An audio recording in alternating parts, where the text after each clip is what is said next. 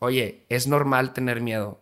Es súper normal que no puedas dormir. Es normal que tengas deudas. Es normal que lo uses para ligar. Es normal que uses todo esto para que tú te sientas mejor o que te sientas de la fregada. Pero no se te olvide por qué empezaste, de dónde vienes y hacia dónde vas.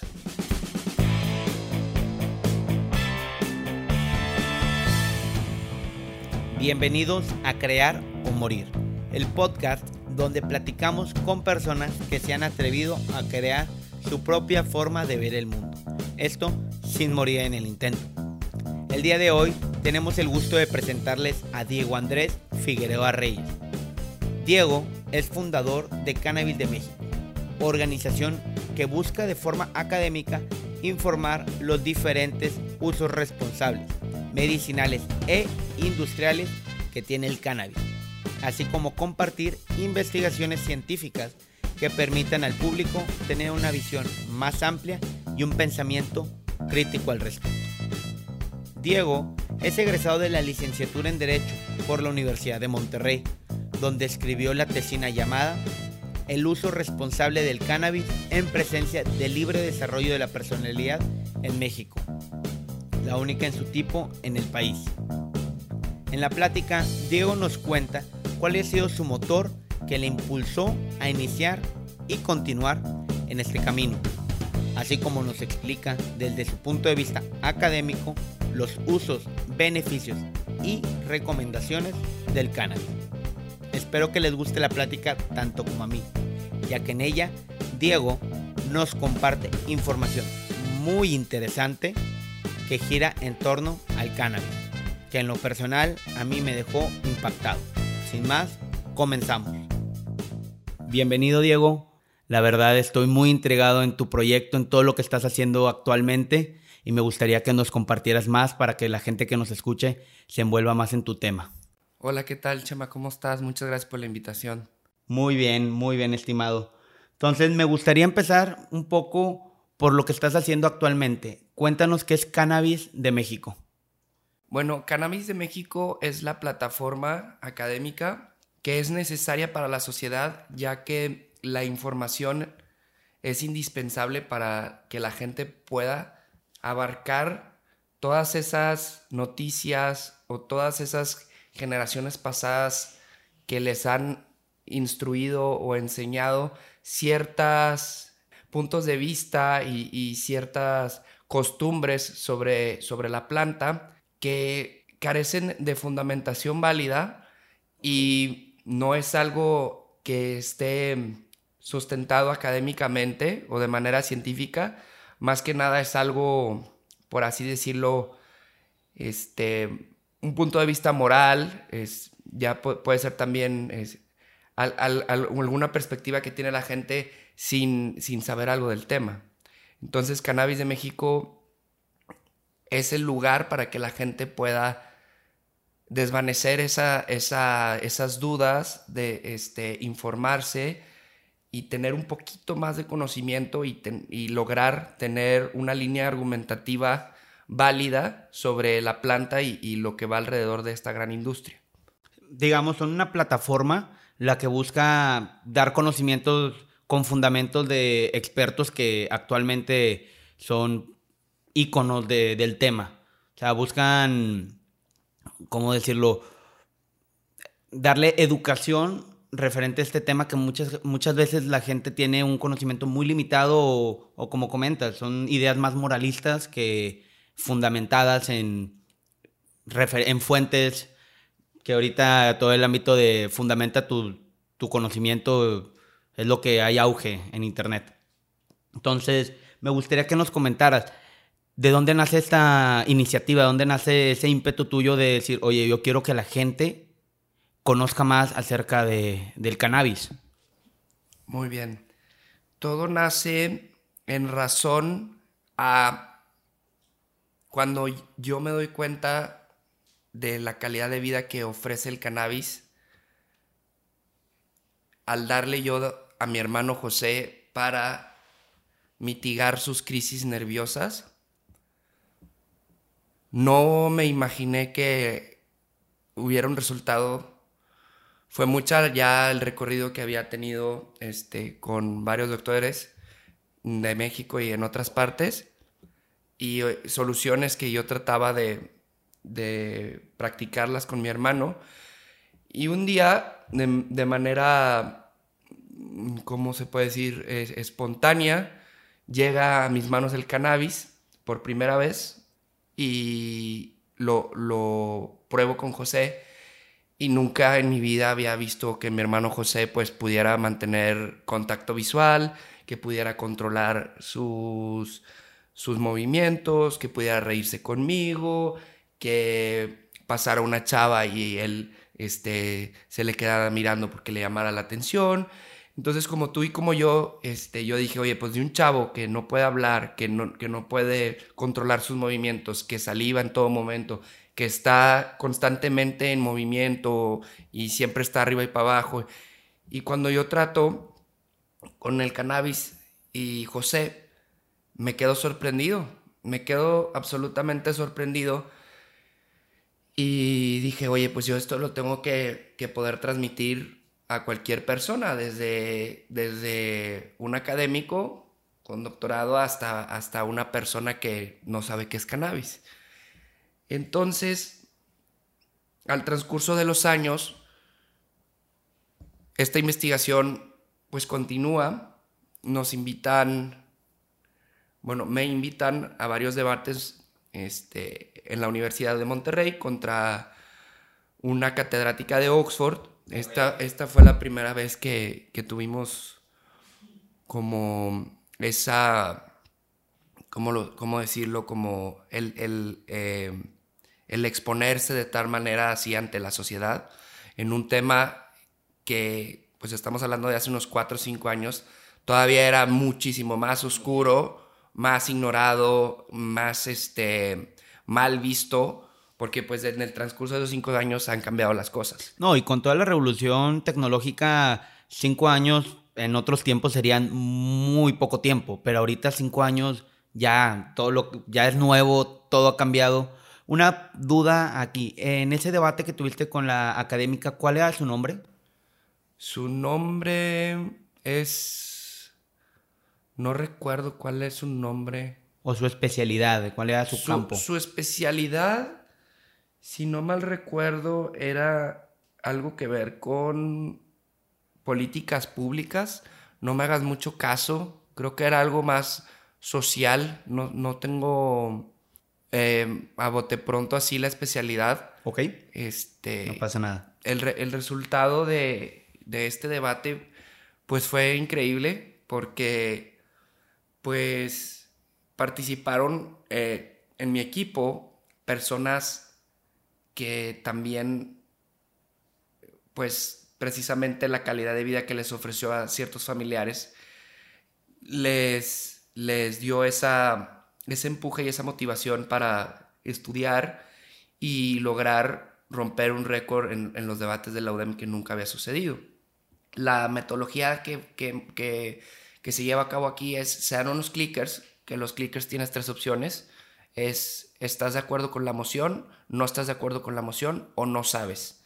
La moción era, mientras el tabaco y el alcohol sean legales, el cannabis debería de serlo. Bueno, en aquel momento era la marihuana debería de serlo. Este, y ¿quién gana en este tipo de debates? El que cambie más de, un lado a otro.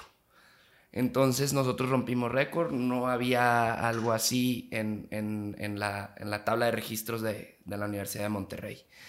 Y es cuando aquí digo, oye, pues tengo una gran responsabilidad, tengo algo que es, es algo muy fuerte el poder comunicar a la gente algo que estudias y la gente no tiene la menor idea porque las generaciones pasadas tenían acceso a información que esa información pues no era una información fidedigna, una información válida y más que nada era de boca en boca.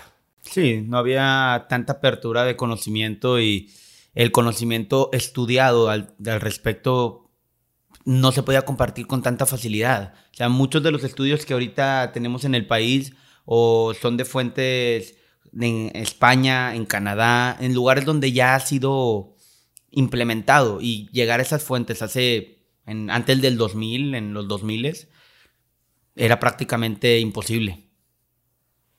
Así es, desde luego, al transcurso de esta prohibición y calendarización de la planta como droga en la lista 1 de la Convención Única de Estupefacientes de 1961, pues podemos observar que la planta está clasificada como grave para la salud y sin beneficios para, para la industria medicinal. Y luego empiezan las otras calendarizaciones que debajo del cannabis está la cocaína y otras drogas que son clasificadas con menos este, repercusiones a la salud que, que el cannabis. Últimamente, al transcurso de los años, esto se ha revertido, ya que la información, como dices tú, Chema, no, no es que no haya existido, sino es que se tiene que desempolvar, porque la información ahí ha estado, pero se han encargado ciertas autoridades de que hipnoticen a la sociedad de manera mediática para discriminalizar la planta y por ende a todo usuario y todo lo que tenga que ver con la industria de la planta.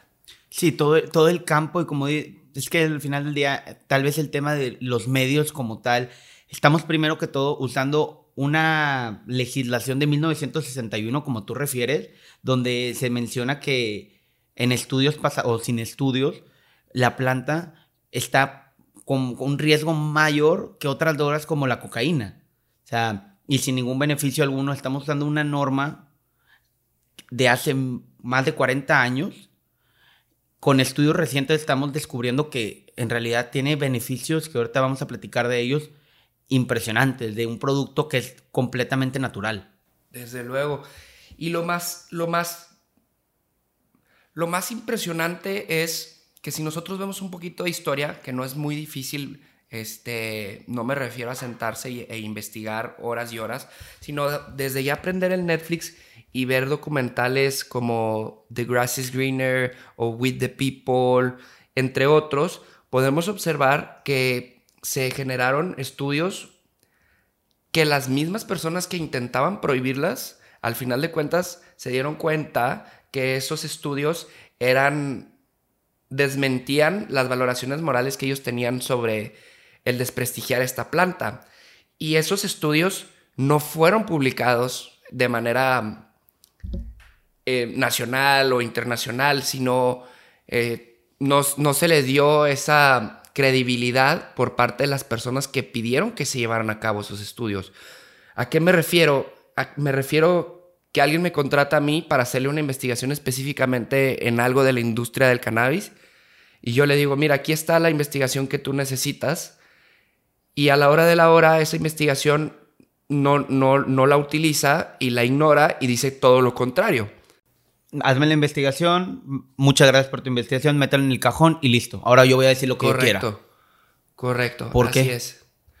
¿Por qué? Es una muy buena pregunta y yo creo que esto, pues es una pregunta que se debe de generar no el día de hoy, sino en el último siglo, debido a que la prohibición inicia específicamente en el cannabis con una estrategia de hacer fiscalización sobre la planta.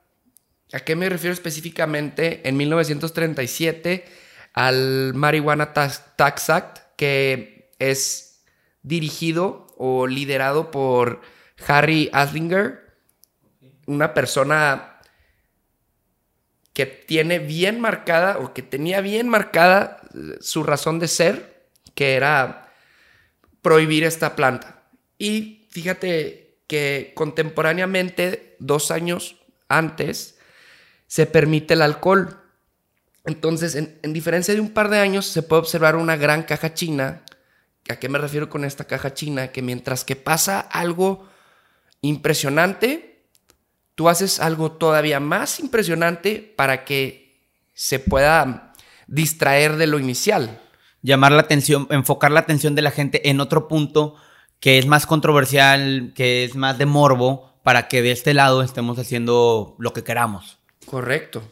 Y me preguntas que por qué la realidad de las cosas existe una respuesta muy sencilla, amigo, que es que la industria del cannabis puede tener participación en cualquier otra industria.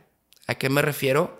A la industria de la tabacalera, a la industria del alcohol, a la industria del, plástico, a la industria de la ropa, a la industria de los carros, a la industria de la moda, a cualquier industria que te puedas imaginar, puede tener participación la industria del cannabis.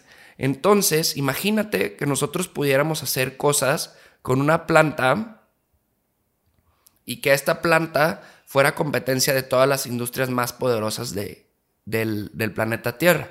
Sí, en un solo producto abarco tantas industrias, pues suena como algo que dices, oye, espérame, tal vez hay que ponerle algún alto, porque si no se van a ver amenazadas este, otras ramas del comercio.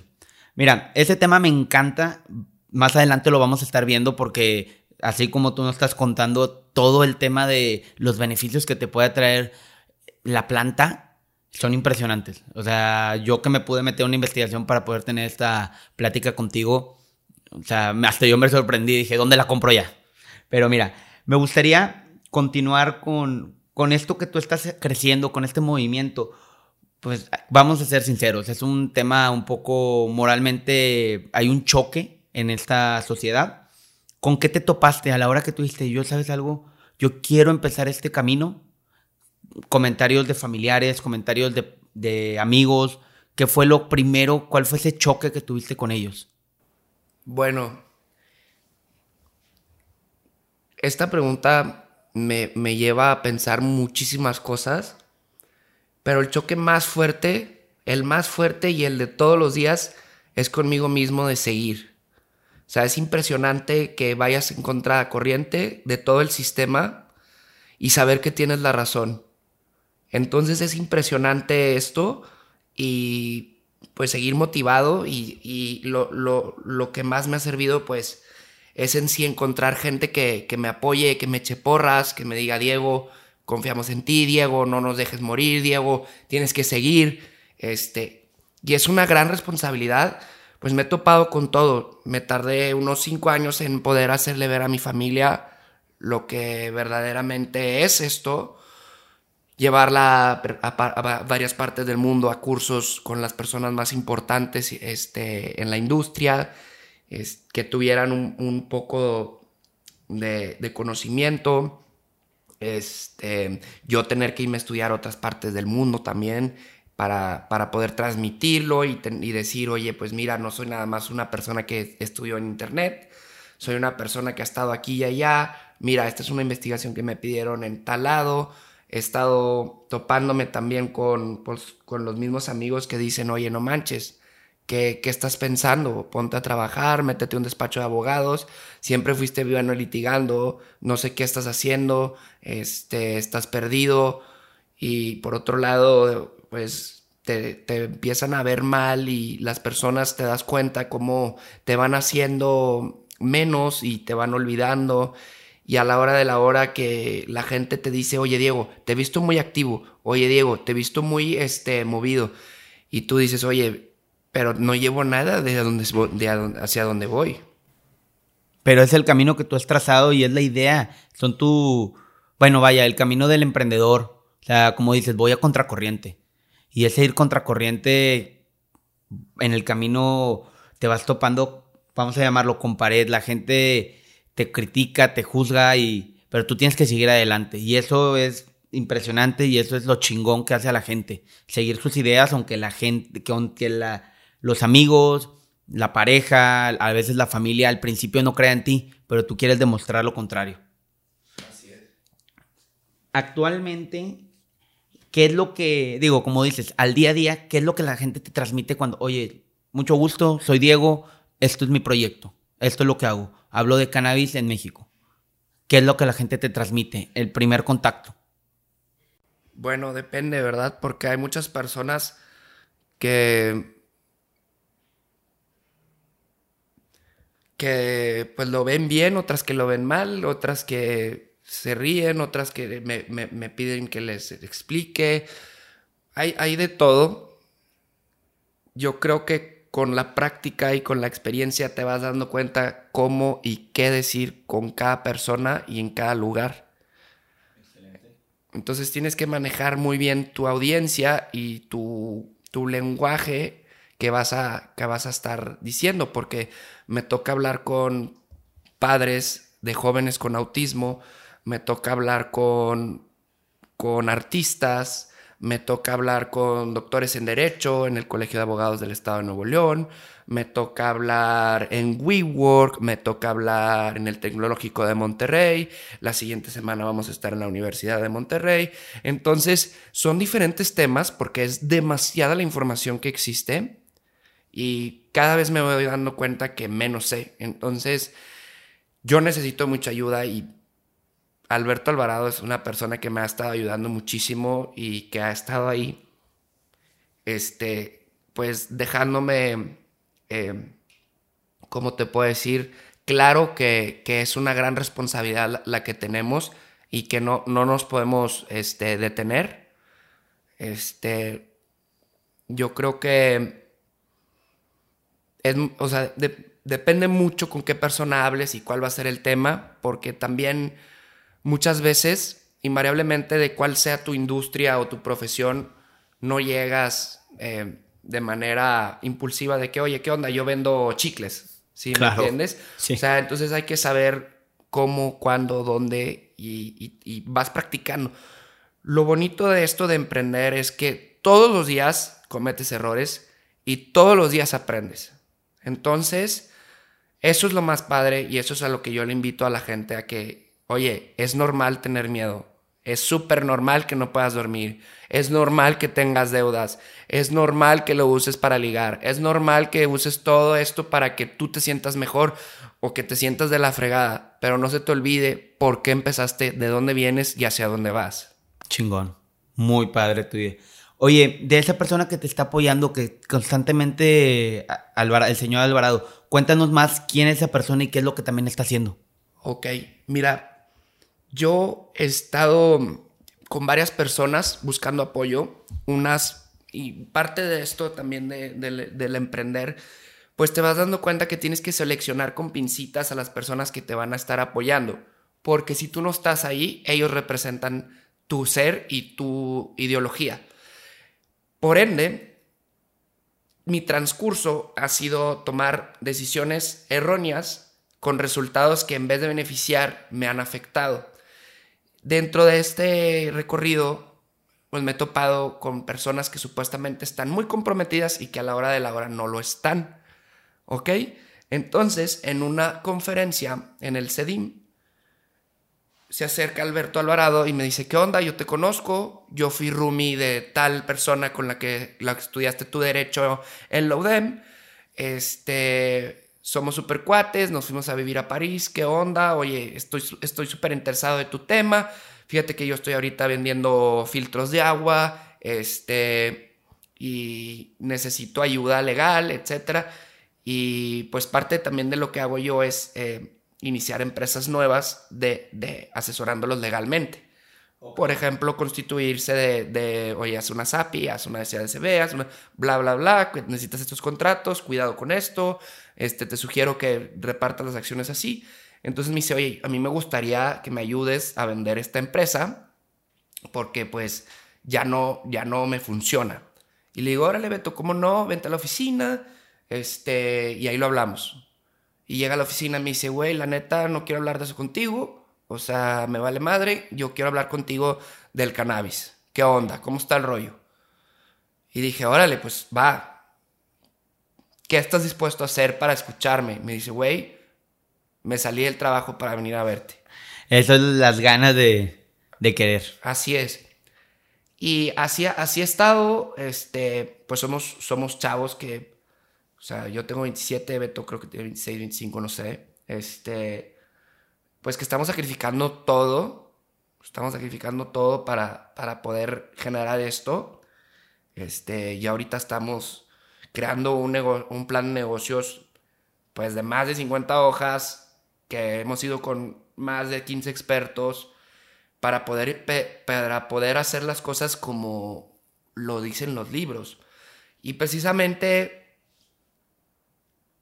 me, me, sorprende a mí cuando leo un libro como por ejemplo el de Lean Startup, que me recomendó un gran amigo, Gonzalo Escames, y yo veo, oye, ¿qué onda con estos chavos o con estas personas que piden 8 millones de dólares y en seis, en seis, en seis meses sacan 100 millones de dólares? y llega Google y los quiere comprar y los rechazan. Entonces yo tengo miedo de pedir 10 pesos, 100 mil pesos, un millón de pesos o de dólares. Oye, anímate. O sea, como dice él, tienes que, que, pivotear. No sé si sea la, la traducción correcta, pero tienes que armarte de valor. Y la mayoría de las personas que cometen este error por miedo dicen que les hubiera gustado pivotear anteriormente para poder tener mejores resultados. Entonces hoy, te cuento, Chema, me levanté a las 4 de la mañana.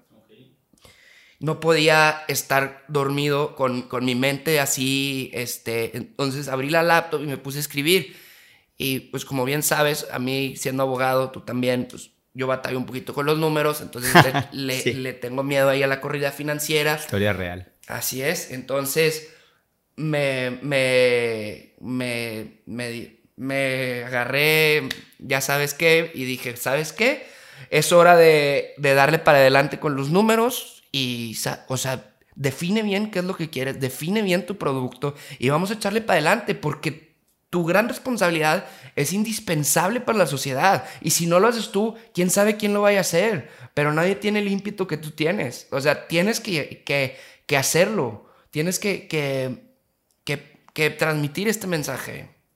Y eso es muy importante lo que tú también comentabas hace un momento, el mucha gente, yo te ayudo, yo estoy para ti, yo quiero, ¿en qué te ayudo? Y a la hora de, como se dice, de los chingazos, a la hora de actuar, al final te quedas con dos, tres personas o te quedas solo porque todo el mundo le encanta tu idea, todo el mundo quiere aportar, pero a la hora de actuar es cuando la gente ya no, se aleja. Y no, es que es muy difícil encuentran el pero a todo. Y lo que tú estás haciendo, a mi criterio, me encanta. Y como tú me estás compartiendo, que yo la verdad conozco tu trabajo porque lo estudié, pero ahora que tú me lo cuentas y estamos en esta plataforma platicándolo, o sea, ahí la gente tiene que ver el trasfondo de cualquier idea. Tiene que ver que hay un despertarte a las 4 de la mañana porque tu mente está a mil por hora y no poder descansar no es un 9 a 7 un trabajo, de 9 a 5 un trabajo. Es un, güey, son las 3 de la mañana, me levanté, tengo una gran idea, déjame escribo. Y a tocar puerta y el tema de pivotear. O sea, hay gente que pide 100 millones a Google. Pedir, el, pedir dinero y el tener una buena idea, es, ¿qué te quita? O sea, hay mucha gente que le tiene miedo a, ah, es que no quiero pedir 10 pesos porque me da pena. Inténtalo. ¿Quién sabe? Tal vez te dan, tú pediste 10 y te dan 100. Pero el que no intenta y el que no arriesga no llega a ningún lado. Así es. Oye, tocando más el tema de, tu, de tu expertise, platícanos, digo, para que la, audiencia nos escuche, ¿qué es el cáñamo y qué es la marihuana? Porque creo que hay una idea o muy errónea o con poco fundamento. No, es que la marihuana es mala. ¿Por qué, güey? O sea, entiende que hay un mundo, no nada más es como se dice en inglés, ponerte high. Cuéntanos un poco al respecto. Claro. Mira, esta planta está estudiada por alrededor del mundo y ha sido utilizada, eh, pues, en toda la existencia de la humanidad. No es algo nuevo. Sí, no, no es de hace 40 años. Sin embargo, ahora no se ha podido contener la verdad por parte de las personas responsables para que la información llegue a, la sociedad. ¿A qué me refiero? Me refiero a que verdaderamente la gente no ha tenido oportunidad de darse el tiempo de saber qué es cannabis. Invariablemente de qué es cáñamo y qué es cannabis o marihuana o ganja o etcétera. Existe una gran diferencia en consumirla de manera responsable, embriagarse con ella, utilizarla de mil y una de otras maneras y por otro lado de utilizarla como una materia prima que puedas hacer cemento, que puedas hacer las, las puertas de los carros, que puedas hacer muchísimas cosas que pues son beneficio para la sociedad y principalmente para el mundo, porque pues entre más plantas hayan, más respiramos. Específicamente en tu pregunta, la diferencia es esa, que una se utiliza para el uso personal y la otra se utiliza para una industria que esta materia prima puede hacer hasta protector solar, cosméticos y como me han mencionado varios ejemplos, pues puedes tener una un, un mercado muy amplio que puede ser competencia directa con las industrias más importantes o más este, bien establecidas alrededor del mundo. Ok. Entonces, en sí, el cáñamo, como digo, como es, es más un tema de beneficio al, al mundo, a la humanidad, a la persona. Y en sí, la marihuana, digo, son beneficios distintos. Porque, digo, dentro de la marihuana está todo lo que es el THC y el CBD, o sea, el tema psicoactivo, ¿verdad? Bueno, ya entrando a terminología de cannabinoides, podríamos ver el THC y el CBD, que solamente son dos cannabinoides de los más de 100 que existen, que precisamente la gente, pues, se ha enfocado en darse la tarea de nada más hablar del THC y ahora del CBD. Pero existen muchísimos y esto ha sido reflejado en las leyes porque, por ejemplo, en la Ley General de Salud, pues solamente está regulado el THC. ¿Qué pasa con los otros 100 cannabinoides? Entonces, en cáñamo, en el hemp y en, y en cualquier otro tipo de, de planta, podemos encontrar cannabinoides de la misma naturaleza lo que puede variar son los porcentajes de los estupefacientes y los psicotrópicos. ¿Por qué diferenciar de esto? Porque se puede reconocer que en el cáñamo existe una menor participación del THC y esa se utiliza como materia prima. Y en el tema del CBD, o sea, el tema psicoactivo, THC tiene un porcentaje mayor y es lo que te hace los efectos psicológicos, a lo que yo entiendo. Y en, el campo del CBD, ¿qué nos puedes contar de eso que, hay al respecto en, las investigaciones? Ok, bueno. Nosotros y todo el reino animal contamos con algo que se llama el sistema endocannabinoide. ¿Qué quiere decir esto? Que tenemos receptores para los cannabinoides de la planta. ¿Y por qué sea la gente de cierta manera empapado con el tema del CBD y ha estado comercializando y produciendo derivados del cannabis, específicamente con altos grados de CBD? Porque son los, las investigaciones a las que se han dado tarea de, de observar y sus resultados han sido que el CBD es efectivo. Sin embargo, si nosotros profundizamos más, eh, nos podemos topar con que existen otros cannabinoides que en relación con el CBD y el THC, entre otros, puede haber una mejora en salud. Entonces, precisamente, pues esa es la función de Cannabis de México, porque pues el Cannabis de México no nada más soy yo, que soy un abogado, ¿verdad?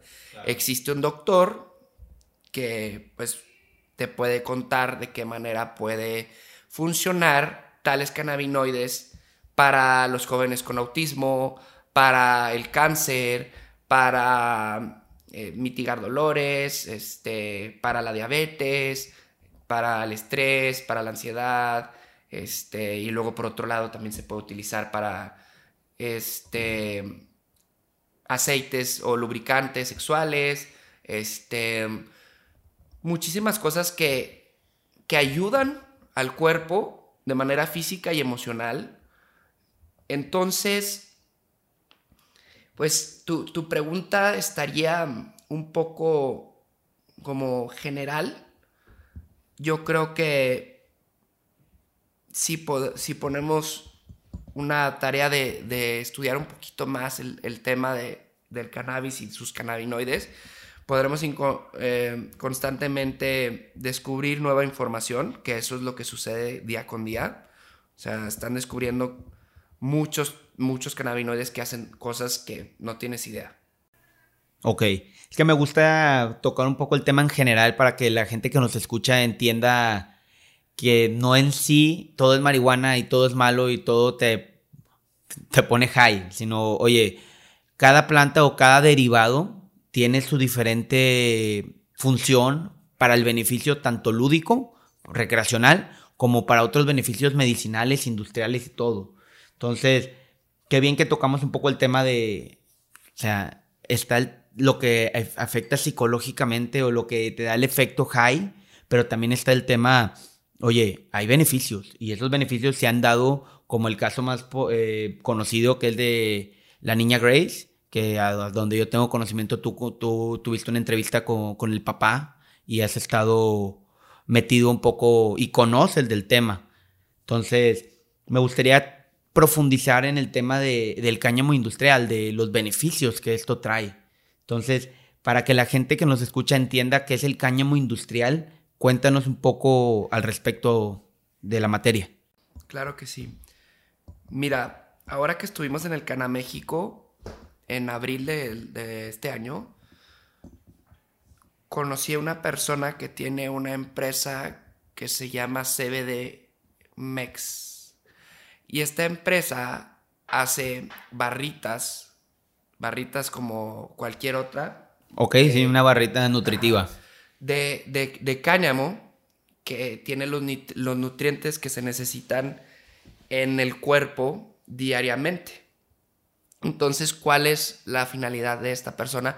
Terminar con la hambruna y digo, es algo, es algo a, largo plazo, es una visión grande y pues el hecho de, decirle a, la, gente que puede comer el, el cáñamo y estar cumpliendo con los nutrientes que necesita día con día, pues qué, qué otro beneficio puedes tener de manera saludable y de, nutricional, ¿verdad?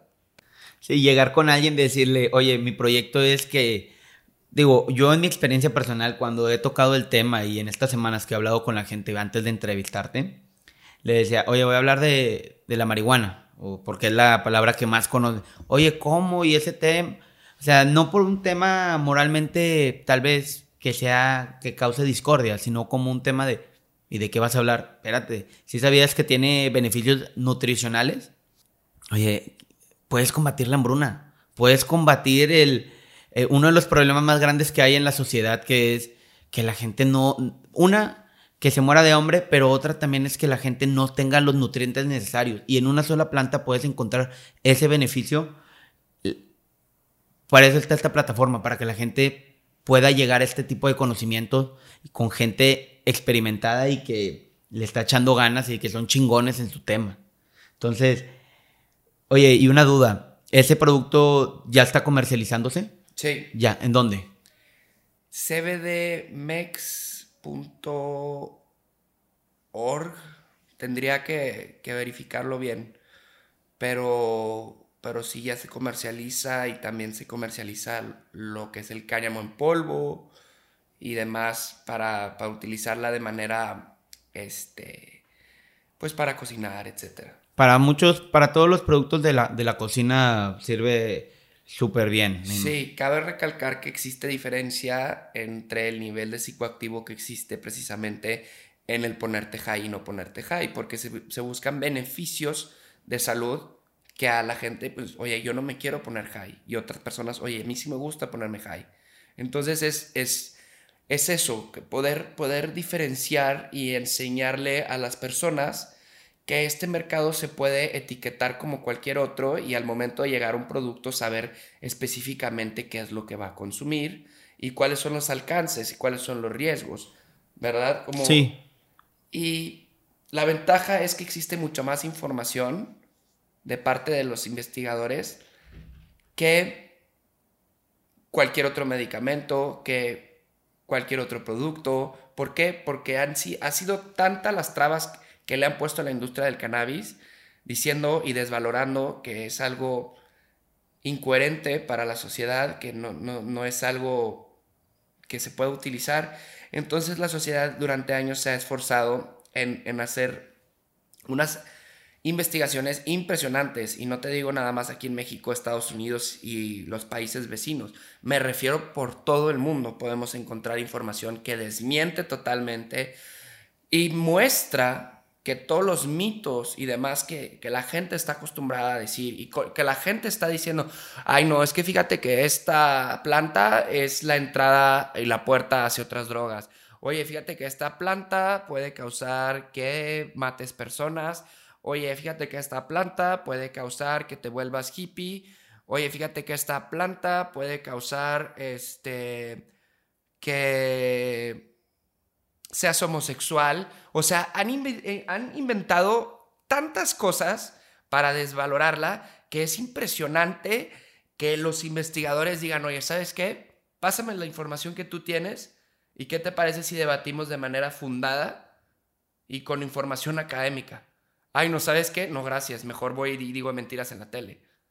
¿Sí me entiendes? Hay drogas más pesadas, legales actualmente, que, porque yo en mi investigación encontré que uno de los publicidad más fuerte fue, fue en, cuando estaba el gobierno de Nixon y, y, habían comerciales que decían que volvían a la gente violenta, te daba esquizofrenia, la gente se suicidaba por, por consumir este producto y la realidad es que pasaron años y ahorita tenemos investigaciones que dicen, oye, y desmiénteme si estoy mal, no hay ninguna investigación que demuestre que alguien se haya muerto por sobredosis de marihuana.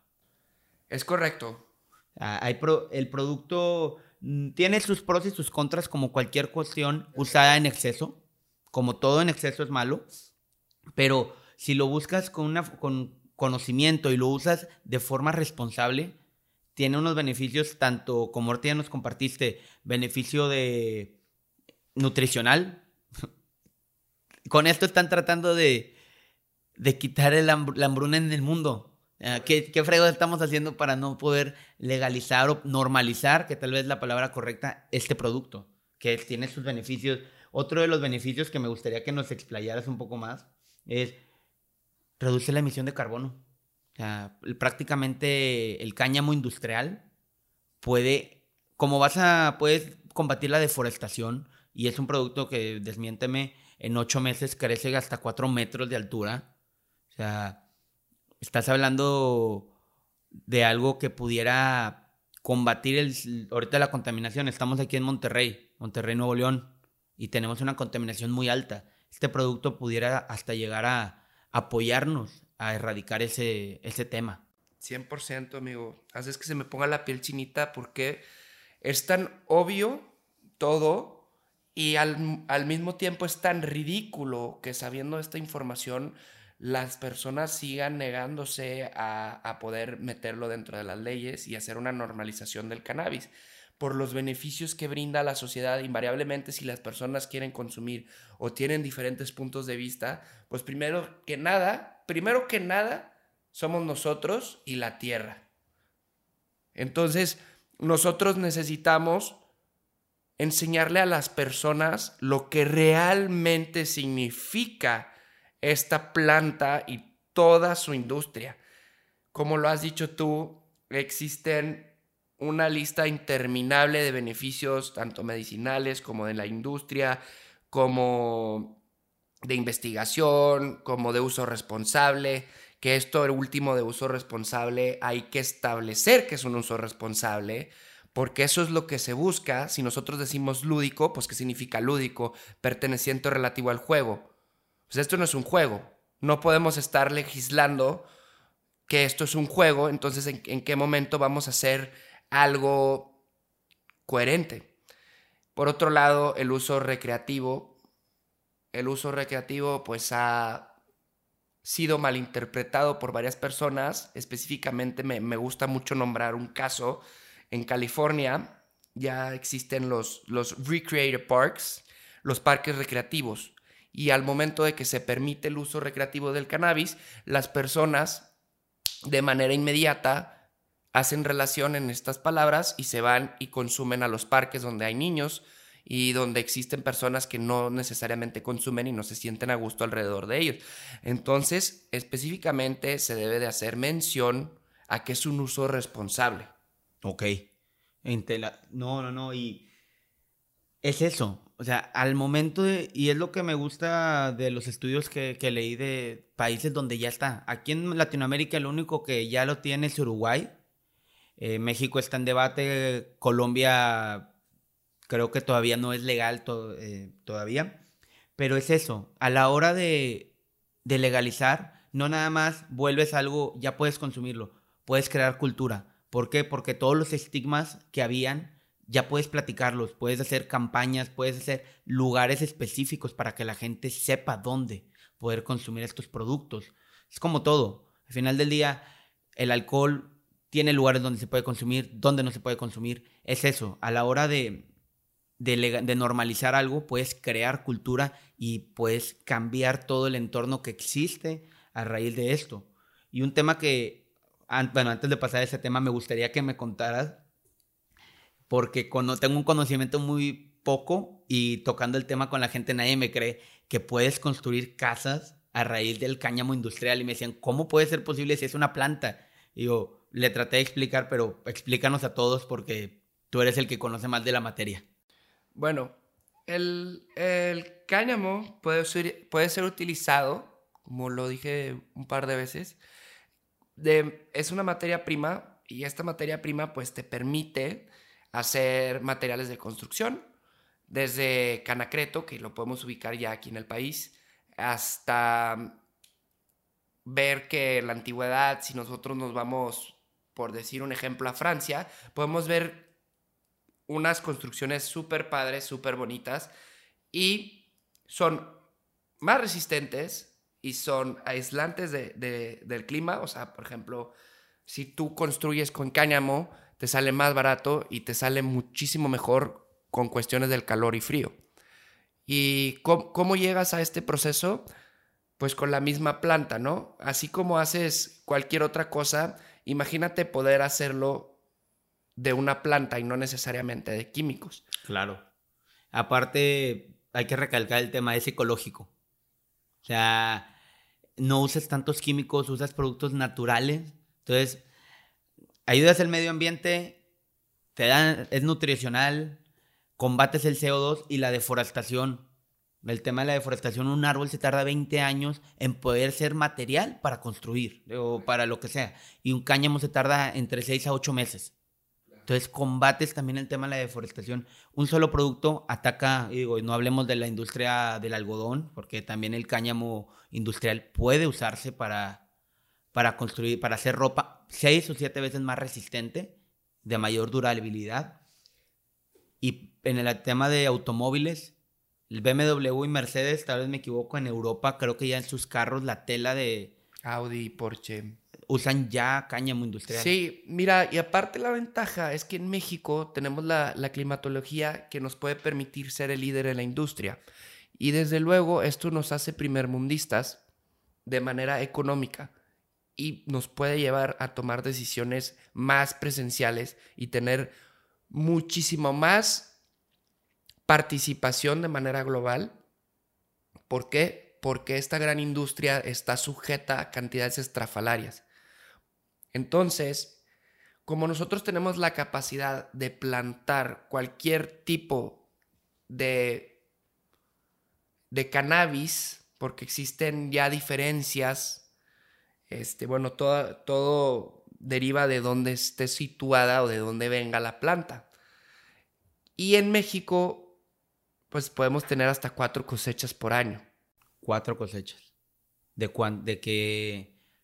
Pues es una extensión impresionante, pero por toda la, toda la, en todo el, en todo el año podemos estar cultivando y ser potencia y importar. Sí, generando trabajo, haciendo contribuciones, pagando impuestos. Eso es lo que quería tocar contigo. Qué impresionante es, güey, legaliza este producto y no, digo, yo entiendo el lado lúdico, el lado responsable del consumo y es una, algo que tiene que hacerse.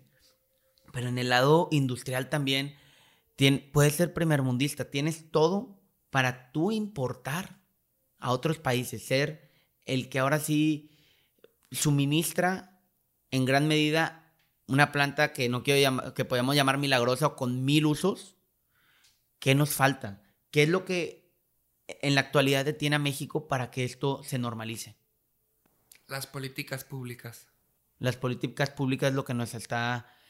Entiendo que en el tema, en México, la, la ley de salud te permite portar hasta 5 gramos, pero no comprarla ni venderla. O sea, bueno, no, no es que te permita, sino te excluye de responsabilidad. ¿Qué quiere decir esto? Que estás cometiendo un delito, pero no estás sujeto a sanción. Pero es lo más ilógico. Puedo tener, puedo portarla, mas no puedo consumirla. O, no, o no puedo comprarla. Es, es, es que todo esto es, un, es algo ilógico, Chema. O sea, las personas que ahorita, en, específicamente hablando del autoconsumo y del uso responsable, etcétera, que han llegado a obtener a través de litigios estratégicos amparos que antes pues no existía jurisprudencia. Antes no había jurisprudencia. Creo que fue hace cuatro años que se ganó el primer, el tema de Smart, que fue el, un grupo de personas que se juntaron y, y legal, bueno, crearon derecho a raíz de eso. Bueno, es, son, son, varios temas a tocar con ese amparo en específico, que ya hablando de como abogados, pues, mira, este amparo es el 237 del 2014, si no mal recuerdo. Y SMART, la Sociedad Mexicana de Autoconsumo Responsable y Tolerante, creo que es, llega hasta recurso de revisión. Después de dos años de litigio, se resuelve que ellos pueden consumir. Los limitantes, pues es el libre desarrollo de la personalidad que dice que mientras que tú no afectes a algún tercero o violentes el orden público, tú estás en tu derecho de poder consumir. Y finalmente, ¿qué, ¿qué, es lo que pasa? Le dicen que este tipo de derechos no es para personas morales. Entonces Smart no consigue el amparo, pero las personas físicas sí. Este, y desde ahí pues em, inicia lo, lo que es hoy el autoconsumo, que todas las personas ahorita se están amparando. Sí, de ahí creaste un camino para que la gente lograra poder ahora sí, como dices, mientras que yo no afecte a nadie más, mientras que sea para un, con un consumo responsable, yo puedo hacerlo. Y es lo que se busca. Actualmente, ¿quiénes son los exponentes que están pro, que están empujando esta, el cambio de las políticas públicas que tanto retrasa que, este, que esto se logre? ¿Que retrase o que apoye? No, ¿quiénes son los exponentes que estén apoyando que esto vaya para adelante? Bueno, a mí me encanta hablar de esto porque es una comunidad como ninguna otra. Y si tú estás en esto y buscas apoyo, la, gran mayoría de, nueve de 10 personas, 9 te van a apoyar. Y lo que más me asombra es que también estén eh, dando el ejemplo a las mujeres, por nombrar a Sara Snap, por nombrar a Lorena Beltrán, por nombrar a... Es, este también podría ser a Mariana, cuyo apellido no recuerdo, que también está en el Instituto RIA. Este, e, y por otro lado, pues también está desde niveles presidenciales, pues el eh, Vicente Fox, su esposa, todo su equipo de Cana México. Por otro lado, pues está eh, el grupo de Guadalajara, de Jalisco, este, y ahorita pues Cannabis de México en el norte del país. Entonces existe mucha mucho apoyo entre organizaciones, empresas, etcétera, que están buscando salir a la calle y de hacerles saber a las personas realmente lo que es. No tanto de una manera activista de, de imponer educación, de, de decirle, oye, yo tengo la razón. No, sino estamos generando debate y estamos generando algo que sea de fuentes válidas y que la gente pueda abrir, abrir su mente y, comprender y decir, órale, no tenía la menor idea, yo pensé que mota era churro y que churro era, y dices, no. ¿Cómo crees? Mira, te invito, lee. Es más, me uno. O sea, hay mucha gente que dice, wow, muchas gracias. ¿Cómo podemos ayudarle esto a mi hijo? Hay gente que me habla por teléfono yo no sé de dónde sacan mi celular y me dicen, oye, necesito ayuda, vengo de Durango, oye, vengo de Puebla, vengo de, oye, necesito una investigación acá, necesito esto y el otro. Y tú dices, ay, cañón, ay, ¿cómo le voy a hacer? Oye, sí, claro que sí, claro que sí, claro que sí, claro que sí. No, no podemos decir que no, o sea, es mucha la gente que está detrás de esto. Ahorita te, podría dar una lista de muchísimas personas que puedes encontrar en el país que están detrás de este tema. Y hasta ha habido Sánchez Cordero, la secretaria de Gobernación, ha hecho muchos comentarios y parece que México va a dar el siguiente paso a, normalizar esto. Bueno, y eso es a lo que vamos con, la, con la representación y el liderazgo de las mujeres. Esta gran mujer, pues, eh, sobre la idea, ¿no? Presenta la iniciativa y dice, órale, vamos, y ha estado apoyando también con Tatiana Cluter. Entonces tú ves y dices, oye, pues qué onda, necesitamos ponernos la pila nosotros también, porque necesitamos apoyarlos. De cierta manera, yo como abogado, pues oye, te falta esto, quítale esto, bla, bla, bla. Entonces, hemos estado también trabajando con, con, con la nueva administración para darles nuestro punto de vista, porque hay ciertas cosas que se nos pueden ir y que tenemos la gran ventaja también en México de poder checar qué está pasando en Canadá, qué está pasando en los estados de los Estados Unidos, qué está pasando al sur, que hace rato dijiste que nada más Uruguay, pero también está Colombia y demás lugares que ya se están flexibilizando sus normatividades. Podemos voltear a cualquier parte del mundo y va a existir la presencia del cannabis. Y estoy hablando de, de una perspectiva lícita, ¿no? Sí, claro, no. Y estamos tal vez con años de retraso aquí en Latinoamérica, pero podemos agarrar historias de éxito de otros, empezando por Colorado, que en el 2014 lo volvió legal, Canadá, eh, ¿dónde más? Bueno, en muchas partes del mundo que ya, ahí va, y vamos nosotros y como dices, y me, encanta que uses la representación de, de, la mujer que es la que está impulsando esto, que es un gran apoyo y, y la verdad ahora sí que dentro del gobierno hay muchas personas emblemáticas que tratan y empujan que esto sea factible por, porque hay conocimiento y hay estudios detrás que demuestran que pudiera ser que México se vuelva potencia en este tema y que podamos mejorar la calidad de vida de las personas. O sea, yo la verdad, y digo, recalco el tema, me, me hizo impresionante que están tratando de combatir la desnutrición y la hambruna con una barrita, pero esa barrita energética, nutricional, conlleva algo que desde hace siglos se estuvo usando. El tema de la marihuana no es algo nuevo y no es de hace 40, 50, 100, 200 años, va mucho más. Entonces, me impresiona todo lo que estás haciendo, Diego. La neta, desde que estudiamos juntos, ya cuando empecé a ver todo tu proyecto, la verdad, siempre he sido una persona abierta, receptiva y dije, ¿qué está haciendo esta persona? Y ahorita que me metí, que te dijo, oye, apóyame, vamos a hacer esta plática, hay que expandir más tu, lo que tú y tu gente están haciendo, me doy cuenta que hay un mundo de, de cosas que con, una, con un solo producto, por llamarlo un solo producto, sé que hay una variedad impresionante. Se pueden hacer tantas grandes cosas en este país y hay mucha gente chingona como tú y como toda la gente que tú conoces que están impulsando el buscar un mejor México, un mejor mundo, también podemos llamarlo. Me impresiona bastante. Y quería proponerte pasar a la tercera parte de esta plática, que como te comenté, es la parte de preguntas y respuestas. Va a ser algo esporádico, espontáneo, por eso no te las compartí cuando tuvimos nuestras anteriores pláticas. Y me gustaría empezar por cuál ha sido el mejor consejo que te han dado en este camino.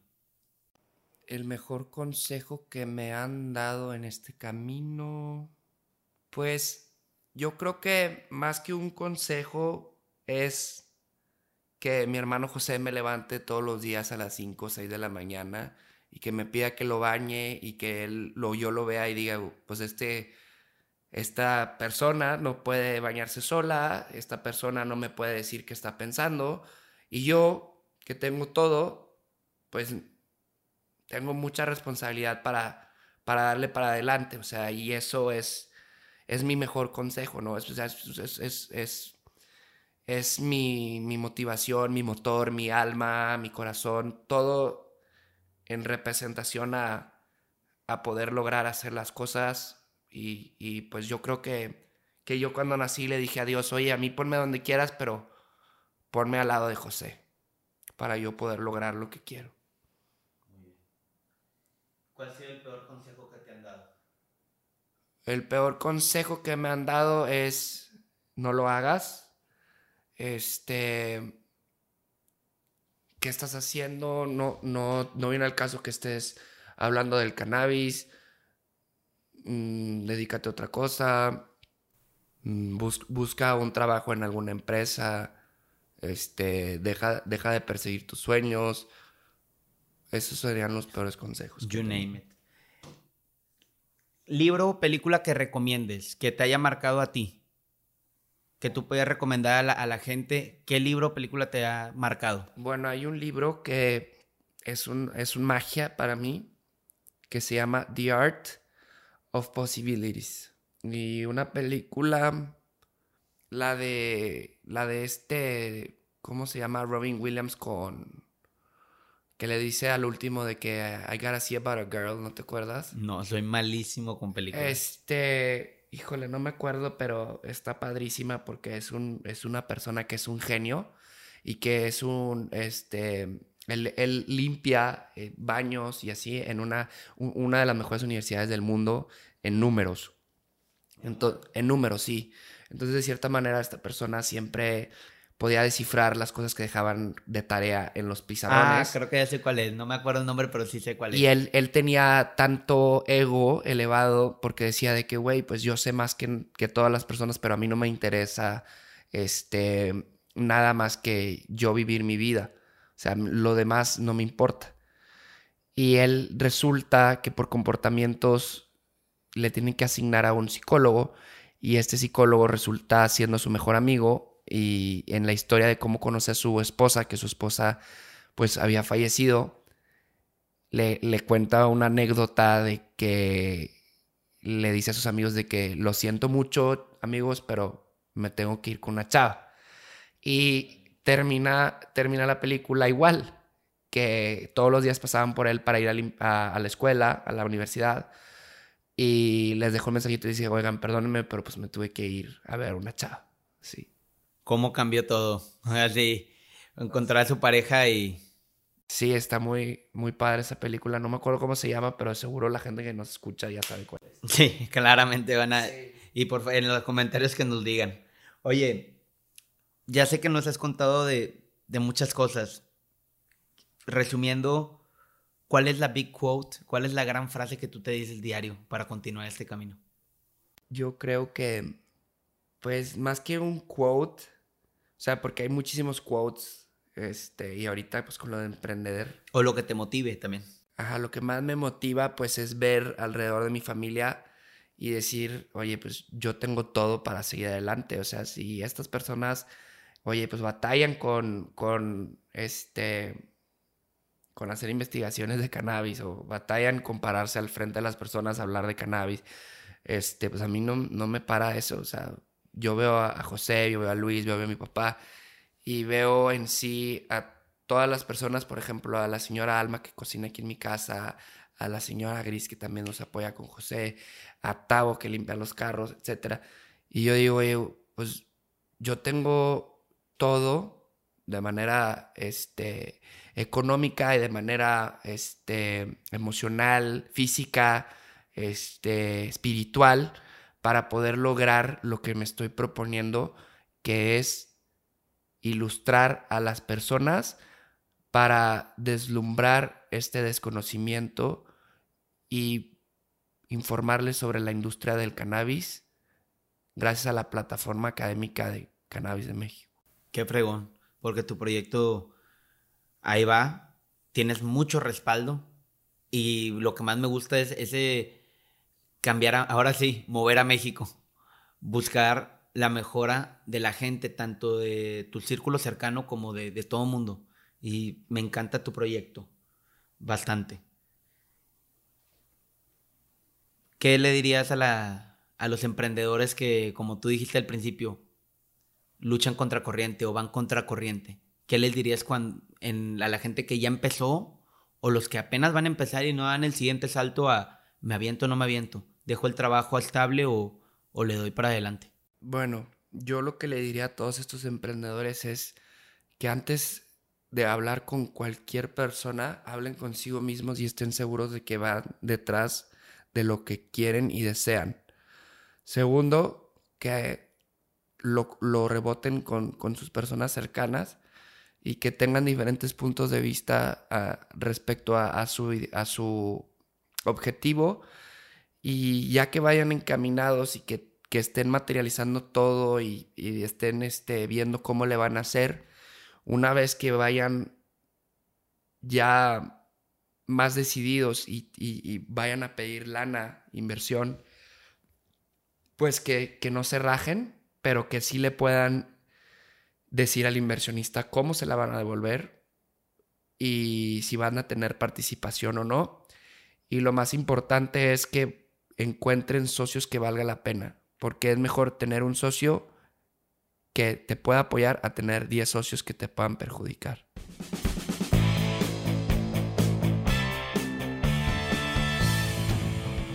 Espero que les haya gustado el episodio del día de hoy. Si fue así, dense una vuelta por las redes sociales de Krypton que son Krypton Babe Store en Instagram y en Facebook Krypton Liquids, donde suben contenido así como las promociones y los nuevos productos. En la descripción del podcast vamos a estar dejando los links de sus páginas, así como en el post de Instagram. Por favor, no se olviden en suscribirse a, cuenta, a nuestra cuenta de Instagram, Crear o Morir Podcast. Nos ayudaría muchísimo para poder seguir subiendo contenido de forma constante. Bueno, sería todo por el día de hoy. Muchas gracias, nos vemos en el siguiente episodio.